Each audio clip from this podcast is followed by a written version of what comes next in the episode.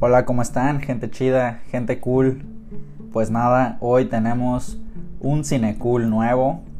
En motivo más que nada por, por la premiación de los Oscars que hoy se realizó. Pero en un momentito más quiero platicar de eso. Primero quiero arrancar con algo que, que a mi parecer es importante para, para la banda de, de ñoños, nerds, que, en la que me incluyo, claro. Eh, quiero empezar hablando de, The Falcon and the Winter Soldier, ¿no? Que, que es una serie nueva de Disney. Bueno, ya acaba de terminar justamente el viernes. Lanzaron el último episodio. Fueron seis episodios en total, más o menos como de 40 minutos. Y pues es una buena serie con un mensaje muy bueno. Y, pero antes quiero hablar de lo que no me, no me latió tanto de, de estos seis episodios o la serie ya en general, que son los villanos o la villana ¿no? de, la serie. Eh, no me gustó mucho porque en sí los villanos, supongo que ya muchos ya vieron la serie y los que no tampoco los voy a spoilear tanto. O sea, eh, porque te enseñan desde los trailers, ¿no? Primeros.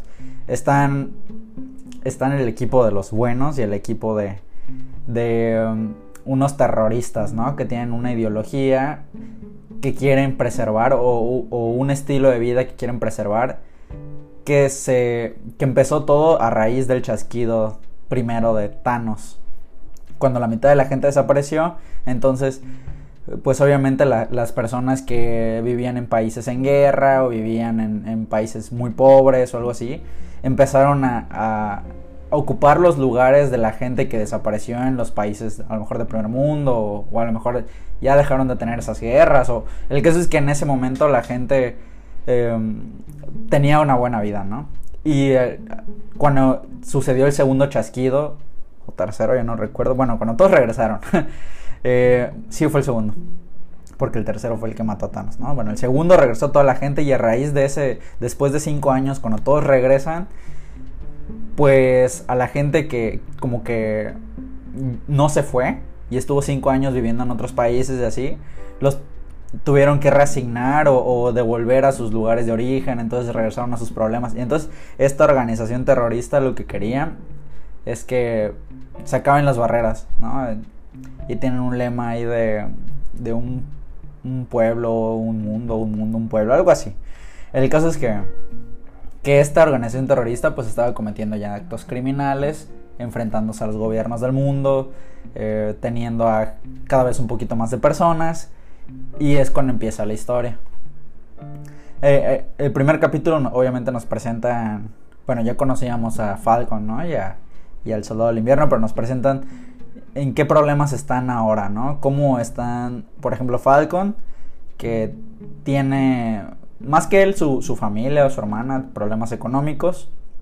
Y que a pesar de ser un vengador, pues no tiene privilegios, ¿no? No, no puede obtener un crédito porque desapareció cinco años, entonces no tiene como tal un historial crediticio y, y hay un problema real, ¿no? De que una persona real se puede enfrentar.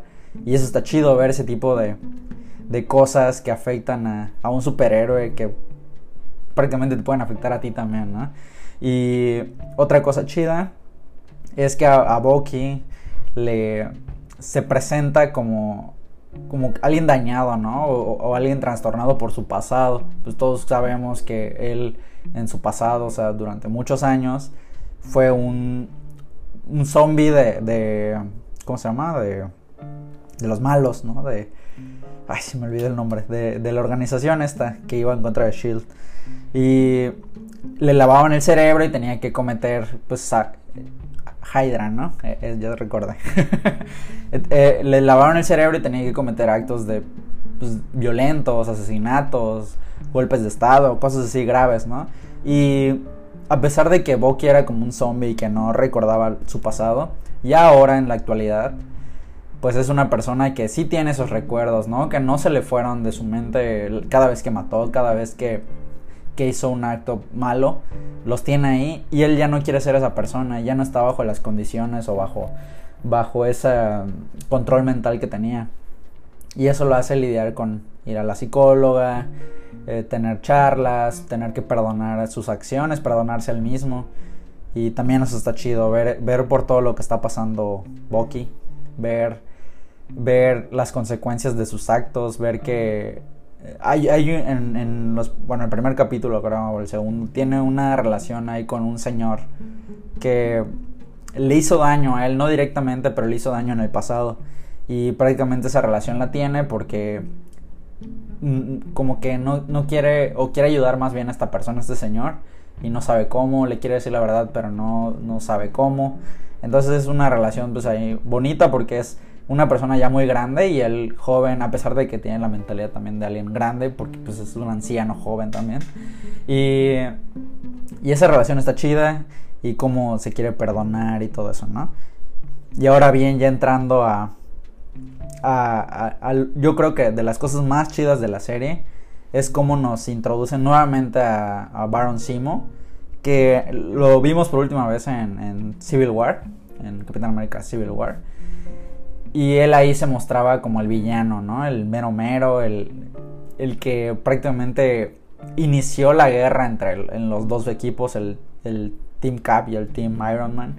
Y él estaba detrás de eso, ¿no? Él estaba influenciando a ellos para hacerlos creer que Bucky era el malo y, y desató todo un lío de, de cosas.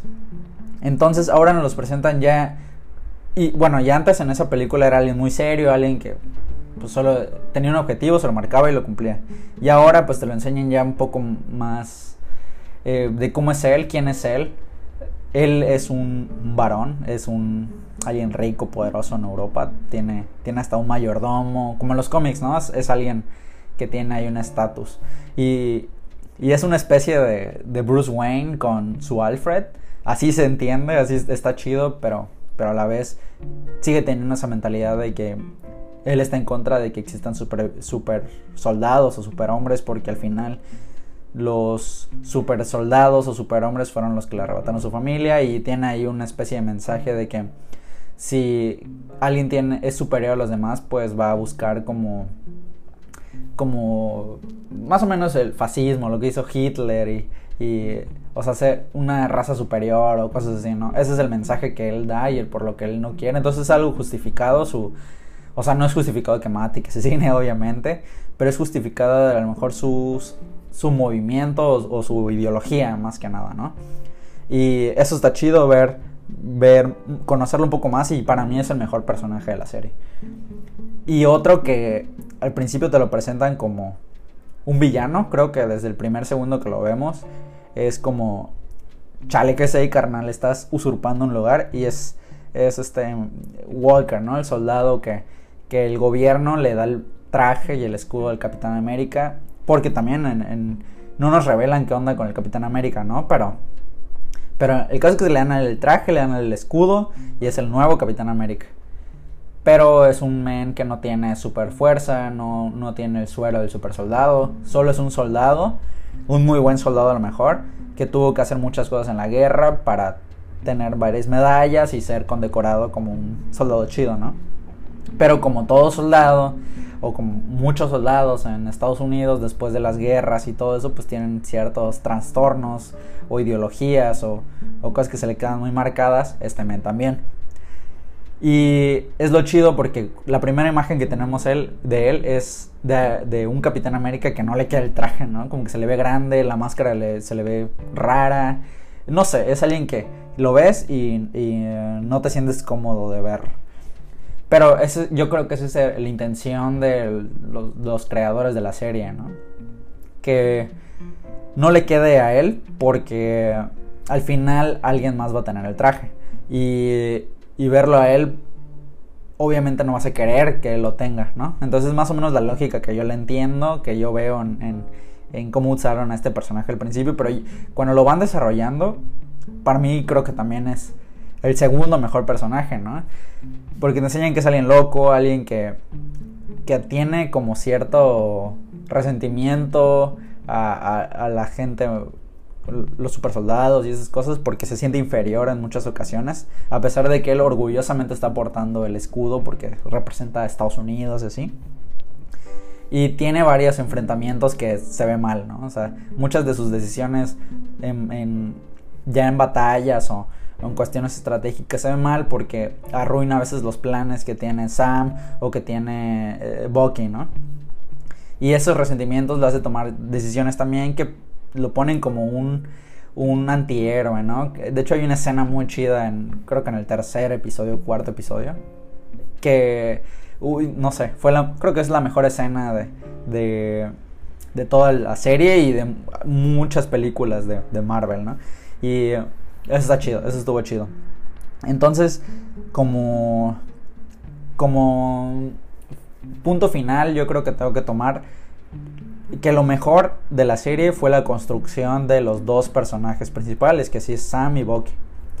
Y te enseñan a Bucky como ya sanando esos problemas que a lo mejor tenía, o, o si no sanando, sino mejorando, yendo un pasito más adelante, viéndose mejor, o sea, nos quitamos de la mente de que Bucky es un asesino con problemas mentales y ahora nos vemos ya como una persona más humana, con alguien que puede relacionarse con otras personas, que puede ser feliz, que puede usar sus habilidades a lo mejor para ayudar y eso estuvo eso estuvo muy chido. Bucky eh, es un muy muy muy buen personaje y creo que para el futuro de Marvel va a ser esencial. Y también como la evolución de Sam, ¿no? Que te lo enseñan como un personaje distinto a lo mejor a lo que lo habíamos visto en las películas, no tan eh, cómico, no tan con frases tan mensas a veces, sino ahorita te lo enseñan ya como, como alguien más centrado, ¿no?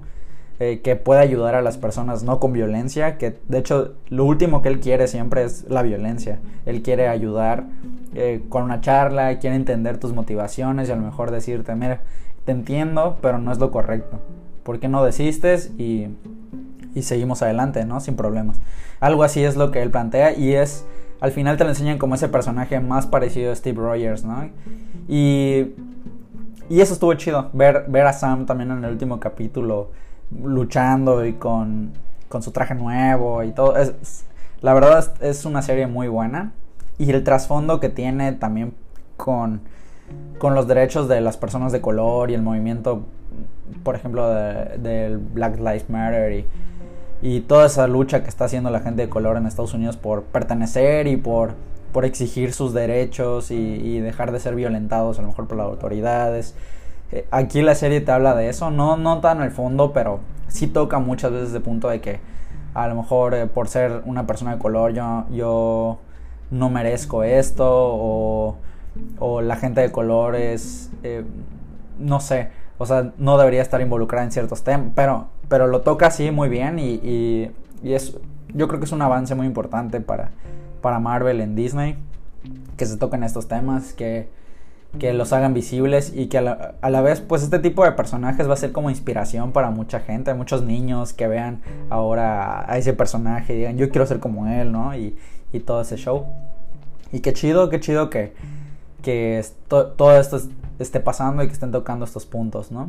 Como la salud mental también, que la, la, toman muy bien, o sea que es importante perdonarte, importante estar bien contigo, importante saber tus condiciones, si tienes alguna enfermedad mental o así, también tocan esos puntos muy finos también, no los, no, obviamente no está explícito, pero sí está implícito en, en muchas cosas.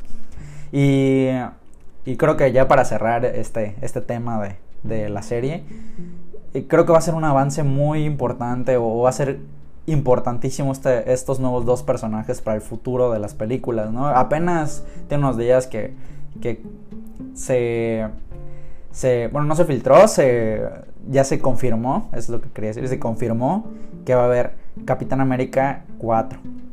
Entonces va a haber una nueva película del Capitán América y eso está súper chido. No sabemos qué va, de qué va a ser. Eh, al parecer van a ser de los mismos creadores de la serie, entonces eh, se entiende que va a tener mucho que ver Sam y Bucky. Y quién sabe si Steve Rogers, ¿no? Ojalá que sí, porque la serie no, no te deja tan claro qué pasó con él. Entonces, es, creo que yo, bueno, voy a estar muy emocionado cuando ya, ya se empiece a rodar y va a ser de mis películas más esperadas porque le tengo mucha fe a estos nuevos, bueno, no nuevos superhéroes, pero nueva versión, ¿no? Una versión mejorada, una versión con, con nitro, se podría decir. Y, y ustedes ya la vieron, ya vieron la serie, ¿les gustó? ¿No les gustó? A muchos no les gustó, ya muchos otros sí, obviamente, porque somos miles, miles de personas, millones de personas que, que vimos esta serie.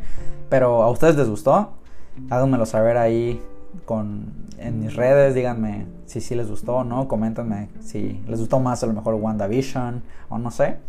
Pero a mí en lo personal sí me gustó, no es un 10 de serie, yo creo que, que si fuera una calificación de escuela a lo mejor le daría un 8 por el entretenimiento. Pero, pero sí, sí tiene momentos muy, muy, muy, chidos. Y ojalá Marvel siga haciendo este tipo de series. Bueno, ya viene Loki, que parece que va a ser un bombazo, ¿no? A mí es la que más me emocionaba de las tres y ya viene en un mes. Entonces hay que esperarla, hay que verla y, y coméntenme si igual quieren verla como yo, ¿no? Y ya finalizando este tema del, de los superhéroes de Marvel, de, de las cosas ñoñas y, y, nerds, entramos un poquito a los Oscars, ¿no? El día de hoy se premiaron estos, estos premios, ¿no? Estas estatuillas a las mejores películas, a los mejores técnicos de cine. Y eh, hay, hay, muchas opiniones encontradas en cuanto a, a, la realización de los premios, el significado de los premios y las películas premiadas, ¿no? Creo que lo, de lo primero que hay que hablar es, es del formato del, show de esta noche. Fue una adaptación post, bueno, no es post-COVID, pero es dentro del COVID. Y se realizó en como en varios lugares, o sea, creo que estuvo... Eh, estuvieron prácticamente en dos lugares como fijos y varias personas se enlazaban desde otros países, otras ciudades y, y pues eso le dio un poco de, no fluidez, yo creo, el show es un poquito aburrido en varios aspectos. Pero pues también le faltó música, como que no hubo música, eso no estuvo tan chido. Como siempre, a mí me gusta que haya un presentador fijo, creo que es la segunda edición, que no haya un presentador como fijo, que esté presentando todos los, los premios, que esté dando a los ganadores, que esté haciendo ahí sus bromillas y todo. Y a mí me faltó eso, me gusta cuando hay un host, también, eh, obviamente por los tiempos que estamos viviendo difíciles por esta enfermedad, hay muchas películas que se cancelaron o que se suspendieron indefinidamente o definidamente, pero no entraron a, esta, a, este año de premios. Y se notó, ¿no? Bueno, yo no he visto todas las películas, también quiero aclarar eso, las, las nominadas a los Oscars, pero las que he visto siento que a lo mejor en otros años no hubieran estado nominadas al Oscar. Y, sí, a pesar de que son grandes películas, ¿no? Porque eh, sí lo son, o sea, son películas que no más yo ya quisiera yo participar en una de esas películas, ¿no? Pero, pero en otros años, a lo mejor el año pasado, que, bueno, eh, cuando ganó el Joker, ¿no? Que eran un buen de películas súper chingonas, súper de gente talentosísima. Y este año también hay gente muy talentosa.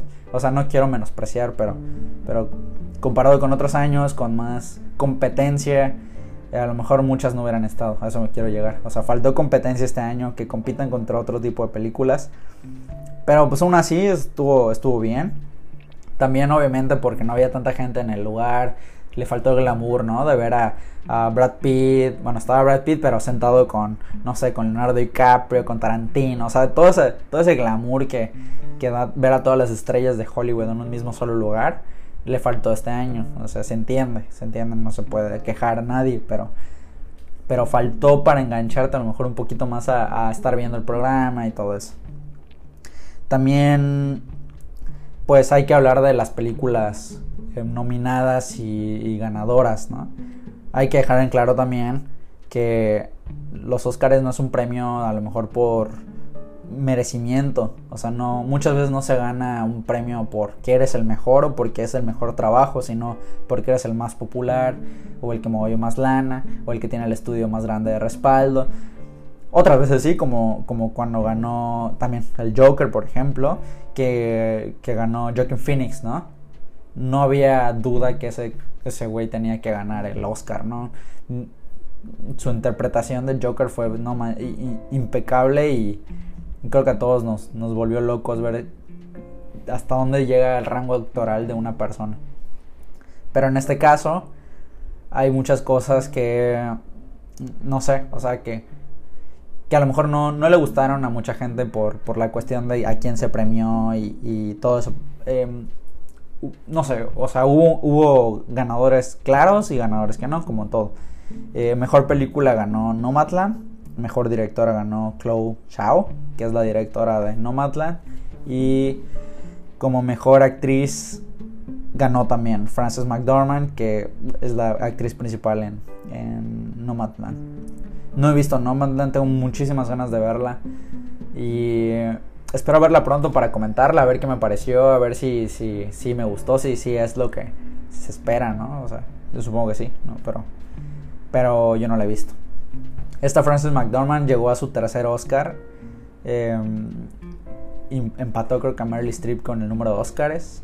Y estaría uno nada más de convertirse, empatar con otra actriz que no recuerdo cómo se llama, pero tiene igual cuatro Oscars y no hay otro actor o actriz que tenga cuatro Oscars, ¿no? Entonces esta Frances McDormand puede llegar ahí. Y la neta es una super actriz que ya la habíamos visto en tres anuncios por un crimen. Ella interpreta ahí la mamá de una, creo que una chavita que muere.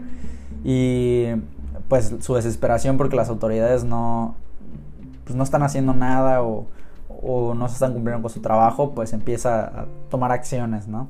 Y eso incomoda a la gente. Y bueno, este fue su tercer Oscar. Felicitaciones a ella. Sé que me estás escuchando. pero no es cierto. Pero qué chido que, que se premia al, al, talento. Y también quería hablar un poco de las otras películas nominadas que ya vi. Como El juicio de los siete de Chicago, ¿no?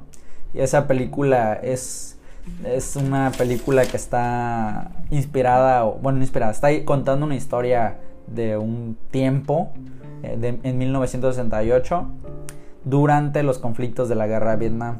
Entonces es como todo el movimiento este de protesta que existió, que muchos ya hemos visto en películas como Forrest Gump o... Bueno, hay 800 mil películas que hablan de ese tiempo, ¿no? de las protestas de la guerra de Vietnam y, de los Black Panthers y, em, y de, de, de ese año, ¿no? Bueno, pues aquí se narra también esto, se narra las protestas y en específico qué causaron esas, esas protestas, ¿no? Es de un juicio de siete u ocho personas, pero aquí se enfatiza que son, bueno, se, enfatizan que son ocho, pero la historia narra de siete. Entonces, uno de esos, de esos era una persona de color que pues, se le trató diferente a estas siete personas, que también se les trató injusto, ¿no? Pero sobre todo al, carnal de, que es de color sufrió más porque lo trataban más como un terrorista. Entonces, a estos siete están sufriendo o viviendo un juicio y pues hay muchas injusticias por parte del juez, o sea, hay, muchos conflictos también que tiene el abogado contra el juez y, la, y, la, fiscalía. Entonces es una historia muy, muy chida, el guion está muy chido. Eh, los actores, la calidad de los actores que están ahí está, es, es increíblemente... No manches, juntar a todo ese talento es, es absurdo, ¿no? Por, por la calidad y por el dinero también. Quién sabe cuánto, cuánto ha de haber costado, ¿no? Y ahorita les voy a decir el, el, reparto exacto de, de, el juicio de los siete de Chicago. Para que vean de qué les estoy hablando, ¿no? Estaba Sasha Baron Cohen. Estaba Eddie Redmayne. También está. ¿Cómo se llama? Es Mark Rylance. Jeremy Strong. Frank Langella. Yaha Abdul. Joseph Gordon-Levitt, Michael Keaton, el buitre o Batman, Alex Sharp, John Carroll Lynch y muchos otros actores que, que pues la neta barato, barato no cobran y talento tienen de sobra. Entonces estos, estas personas en, en la película pues están fungiendo tanto el rol como de, de, las personas del movimiento, este como es como un movimiento estudiantil o un movimiento intelectual que trata de frenar la guerra de Vietnam, ¿no? Y entonces también hay partes del gobierno, intereses del gobierno que quiere que, pues que destruir, bueno, no destruir, pero tratar de evitar que esas personas estén en conflicto. Y, y por eso surge el juicio y por eso deben de verla, ¿no? Se les recomiendo 100% porque es una gran película, la cinematografía está muy chida es dirigida por Aaron Sorkin, que es un guionista muy chido. Ahorita le tocó ser director. Eh, muchos dicen que a lo mejor su dirección le faltó experiencia en esta película, pero es un peliculón, o sea, recomendado 100%.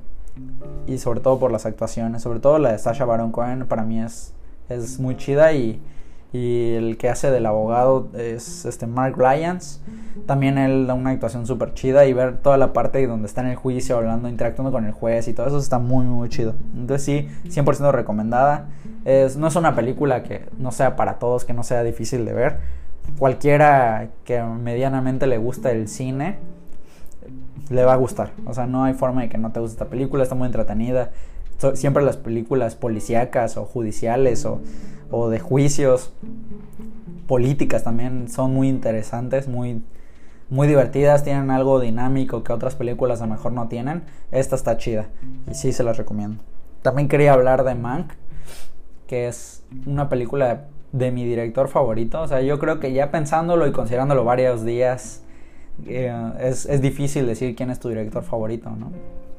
Eh, yo he visto pues, varias películas y, y eh, la primera película que yo creo que, que, me enamoró del cine así como tal.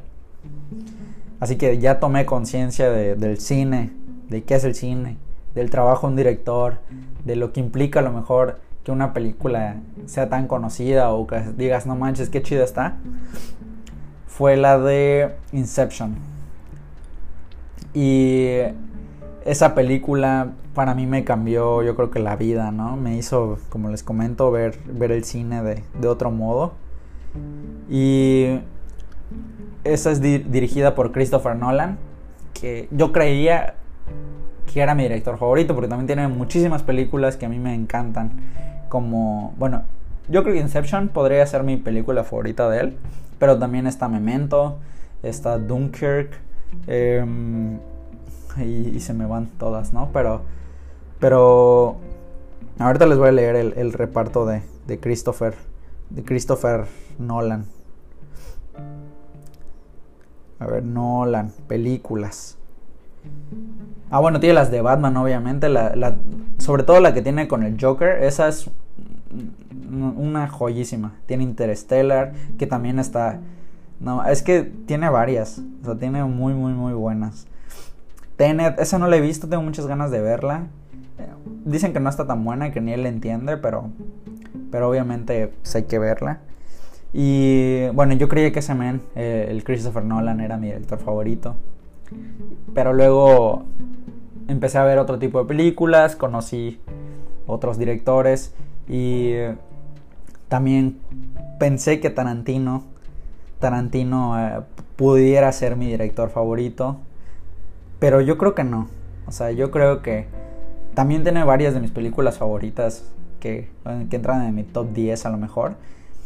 Obviamente Pulp Fiction yo creo que no sé, no hay a nadie que también no le vaya a gustar, que es un parteaguas en la historia del cine. Después de esa película se empezaron a, contar las historias un poquito similares a esas. Y él podría ser, él obviamente es uno de mis directores favoritos, pero no, no puedo decir que es mi director favorito. Me gusta mucho Django de él. Y no sé, también creí que Martin Scorsese pudiera ser mi director favorito. Y porque tiene Taxi Driver, tiene... Ay, la última esta que sacó de... de ¿Cómo se llama? Eh, Irishman. Tiene... Ahorita les voy a, les voy a decir su, su reparto para que vean los peliculones que tiene este. Ah, bueno, luego de Wall Street. La Isla Siniestra igual es una de mis películas favoritas. Es que Leonardo DiCaprio creo que en todas sus películas se la rifa. Pero sobre todo Taxi Driver, eh, La Isla Siniestra, son están un poquito más arriba de, las demás, aunque tiene pues, como como Lobo de Wall Street, como les comento, Irishman, eh, Goodfellas, ese, ese cine, ¿no? Del Toro Salvaje, Casino, o sea, son, está, está muy cañón este man. Pero ahí les va porque David Fincher, yo creo que es mi director favorito, hoy puedo decir que, que es mi director favorito. Ahí les va su reparto, bueno, no su reparto, sus, sus películas para que entiendan un poco. Tiene el Club de la Pelea de 1999 con Brad Pitt, ¿no? Y es un peliculón para que no la hayan visto, que yo creo que pues, has de vivir abajo una en una cueva para que no hayas visto esta película. Eh, también está Seven, que es de los siete pecados capitales, donde eh, pues está Kevin Spacey, está otra vez Brad Pitt, está Morgan Freeman. Y es un... Es que ese... Me gustaría decir que es mi película favorita, pero quién sabe, ¿no? Está Gone Girl, que es perdida. Igual es muy buena con Ben Affleck.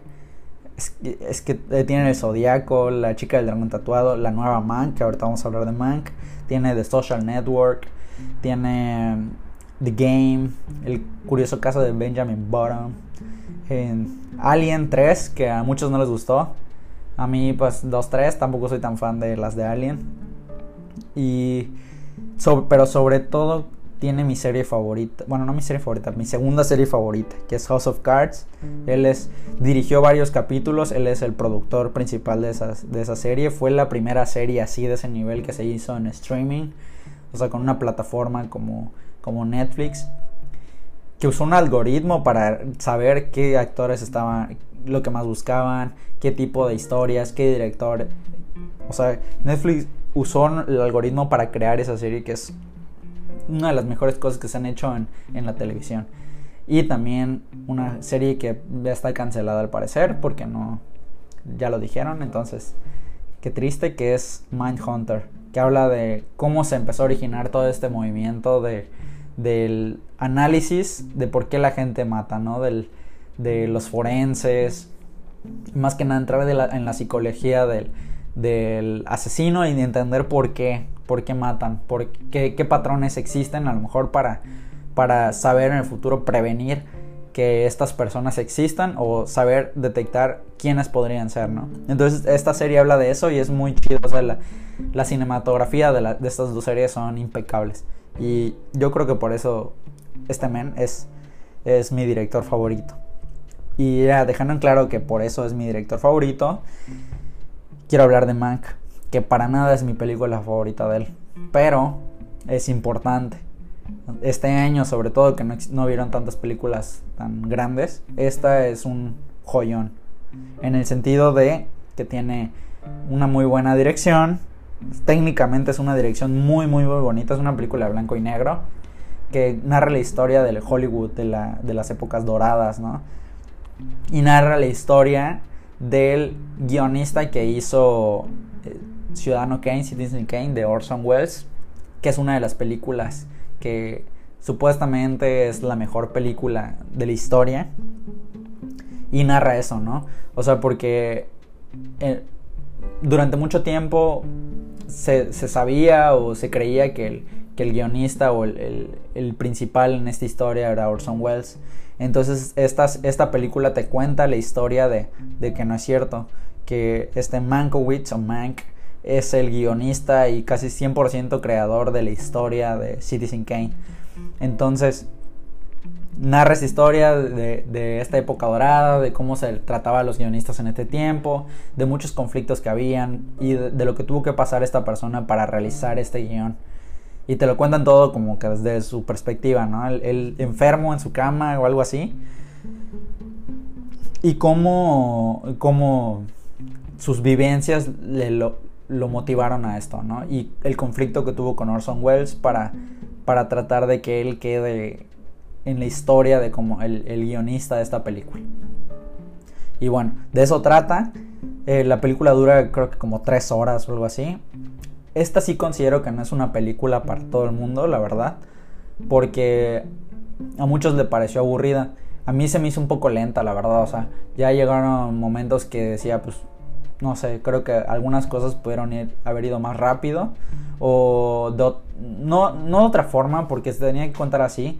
Pero para un, espectador eh, que no, suele consumir este tipo de, de películas que sean, sean de este tipo, o sea, no, no sé cómo referirme, o sea, que no, no son una película dominguera, como se les dice, o, o palomera, ¿no? Es una película pues, que tienes que sentar a ver y, y, no te puedes desconcentrar de ella, ¿no? Creo que esta no es para todos, como les digo, puede ser aburrida para algunos, pero es una película técnicamente muy bonita, técnicamente que no entiendes a veces cómo se filmaron ciertas cosas. Al ser una película en blanco y negro, puede generar como ese aburrimiento que a muchos también les generan las películas en blanco y negro.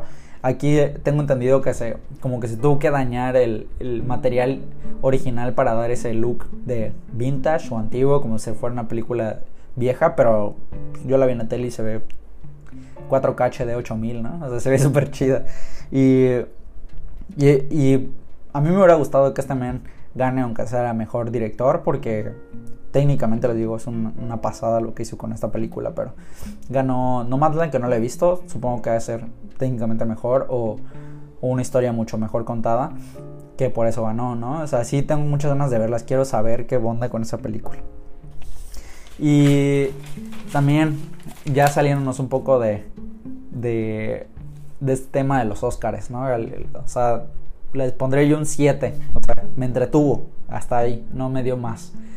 Pero ojalá ya el próximo año ya las cosas cambien, que el cine, si no es que regrese a su normalidad, pero ya que las películas que tenían que salir salgan en cualquier plataforma o lo que sea, pero que salen que haya competencia de cine, que a lo mejor en, a finales, bueno, a principios del próximo año ya puedan haber unos premios un poco más normales y que, no sé, al final esto es un concurso, es una gala, es un, show como que de, echarle mucho azúcar, muchas cosas a, a, este evento y pues es eso, ¿no? Lo que consumimos. Eh, pero lo que cuenta al final es las películas que están ahí, que yo creo que está mal que haya un ganador un perdedor, porque en realidad todas son grandes películas, grandes trabajos, pero eh, ya con, con que te reconozcan a nivel mundial, que te digan estás en los Oscars, creo que está súper chido, ¿no? O sea, qué chido. Y, y todos soñamos con eso, un día estar ahí, ¿no? Pero ahora quiero darles mi recomendación personal de una película que no, nunca fue nominada cuando salió en su tiempo, creo que fue hace dos años. Y para mí es una gran película que siempre se la recomiendo a las personas que, que me... Bueno, me preguntan, ¿no? Yo soy ahí, ve esta película, está chida, te va a gustar, ¿no? Ni me tienen que preguntar, soy como, como los veganos o los que van al gimnasio y, viven su vida fit que te quieren meter a todos lados ese tema, pues algo así soy yo. Cuando me gusta algo, ando recomendando. Parece que me pagan. Parece que soy promotor de las marcas, ¿no? Pero esta se llama Burning. Es una película coreana Ahorita les digo el nombre del director. Eh, Burning. Burning película. Película. Es una. Como les digo, es una película coreana. Su. Su director se llama Lee Chang-dong. Es. Es un. O sea, es, esta película es, es, como esas películas que me gustan, o sea, de, crimen, de, misterio, de qué está pasando. Más o menos lo que pasa con David Fincher, pero en Corea, ¿no? Y, la, fotografía es muy, muy, muy, muy, muy, muy bonita. Te enseña paisajes que por lo menos yo no imaginaba de Corea, como, como granjas o si partes de la ciudad, ese movimiento que existe en la ciudad, cómo es vivir dentro de una casita de ahí.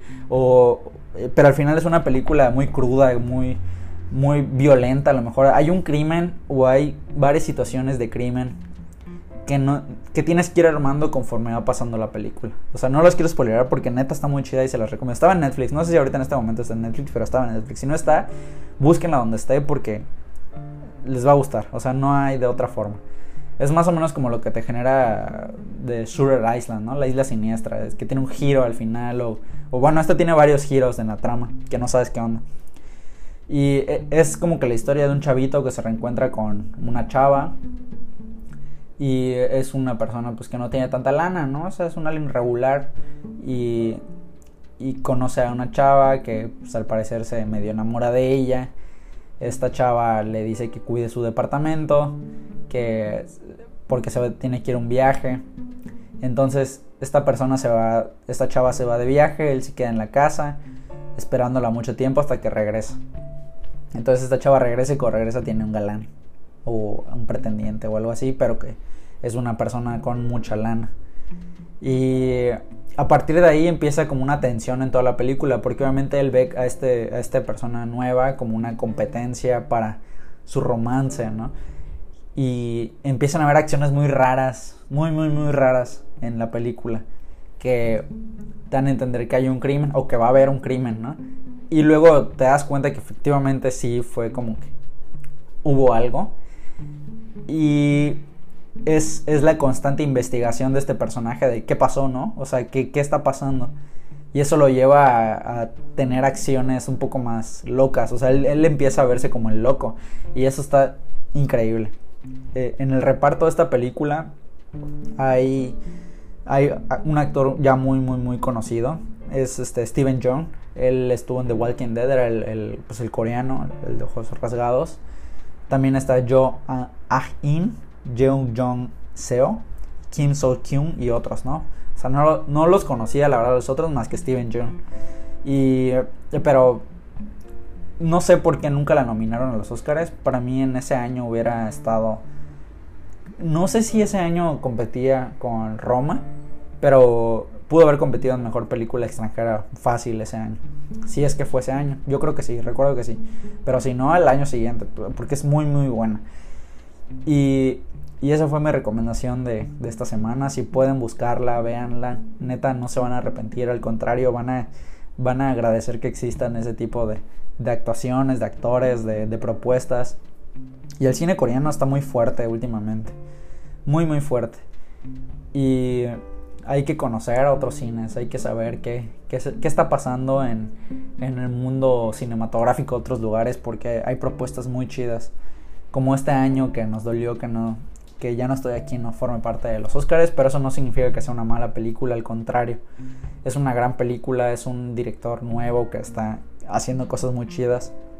Y sé que en el futuro este mes va a tener más oportunidades para, para estar premiado, que no es importante, pero pero para que resalte su trabajo estaría chido, ¿no? Así como le pasó a Cuarón, como le pasó a Guillermo del Toro o a Iñárritu o al Chivo, que es fotógrafo, para mí el mejor fotógrafo del mundo, cinematógrafo. Y, y, nada, este, coméntenme si cuando vean estas películas, si ya las vieron, qué les parecieron los Oscars, si están son aburridos por ustedes, si ya no le ven sentido, coméntenmelo todo. Eh, ahí están mis redes sociales, en mi Instagram que es Chris Dorantes, arroba Chris Dorantes con K, K-R-I-S Dorantes. O en mi Twitter, donde, estoy muy, muy, muy activo, que es arroba Crisel Dorantes, K-R-I-S-S-E-L Dorantes. Ahí me pueden buscar, me pueden seguir, me pueden preguntar lo que sea o, compartirme lo que quieran que, de las películas que yo hable o no sé, me pueden ahí comentar lo que sea. Y ahí estoy. Y también quiero, bueno, antes de, cerrar ya con este, este capítulo de Cinecool, quiero comentarles que estoy desarrollando un corto. Es un corto que no les quiero decir mucho porque luego ya saben, ¿no? Cuando cuentas algo se sala o se o pues ya pierde como su magia. Pero es un, corto que que desde hace tiempo tengo en mente que, que quiero contar y un momento yo creí que, que no, no me pertenecía contar esta historia. Que no me corresponde a mí. No estoy como en el lugar de contar esa historia. Porque directamente no me afecta a mí, pero. Pero yo creo que es importante que exista esta propuesta para el mundo o para las personas que la quieran ver o que, les llegue. Y me emociona mucho porque he estado platicando con personas muy talentosas que, que me dicen que sin problema se unirían a, este, a, este, a este show, ¿no? a este corto. Y eso me emociona porque es como un pasito, ¿no? Y, y en verdad quiero que sea, que sea mucho mejor que, que mi primer corto que hice pues, más como proyecto ahí de aprendizaje. Y quiero que este sea un corto más profesional, que esté involucrada gente más profesional, gente que ya haya trabajado a lo mejor en otras cosas relacionadas con, con proyectos audiovisuales. Y como les comento, me emociona mucho. Eh, ya se realizó un contacto con ciertas personas que, que podrían aportar eh, ayuda para, para, realizar este corto. Hay una escena que, creo que es la que más trabajo nos va a costar, que implica un camión y eh, es difícil de conseguir los permisos, es difícil contactar a las personas, es, un show. O sea, para realizar un corto es un, desmadre, ¿no? ¿no? tienes control de muchas cosas que quisieras ya tener respuesta pronto, pero es de paciencia, es un juego de paciencia. Y al final, si tienes paciencia, puedes ver el resultado de eso, ¿no? Y si así de complicado es hacer un corto, con gente que quiera apoyar, sumándose gratis a lo mejor al proyecto, porque pues no tengo lana para, para pagar, pero saben la importancia a lo mejor del mensaje que, implica esta historia y, se, y, sin ningún problema me dijeron que, que, les late. No me imagino que es hacer una película. ha de ser un trabajo, pero, pero titánico. Y, y, también, no sé, o sea, con Plátano con Katsup, que fue mi, mi, primer corto, que los que no lo hayan visto lo pueden ver en YouTube, ponen Plátano con Katsup y ahí está arriba eh, en la página, creo que de, de, seguridad, o sea, del Estado, o sea, en una página de, creo que era la CEDESO, ajá. Pero lo buscan como plátano con catsup corto y ahí les debe aparecer, ahí debe estar mi carota ahí en ese, en, en el video, ¿no? Y en, en, ese, o sea, que fue un corto muy, muy, muy casero, o sea, literalmente muy casero, porque fue en mi casa, pero aparte de eso se realizó pues sin, sin, experiencia alguna de un material audiovisual.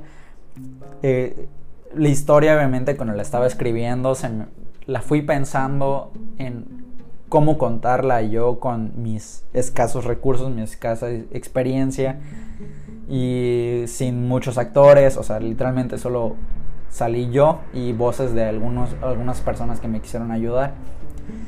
Pero también se sumó mi hermana y mi cuñado que pues tienen cierta experiencia yo sí con la fotografía y, y cuestiones más así, ¿no?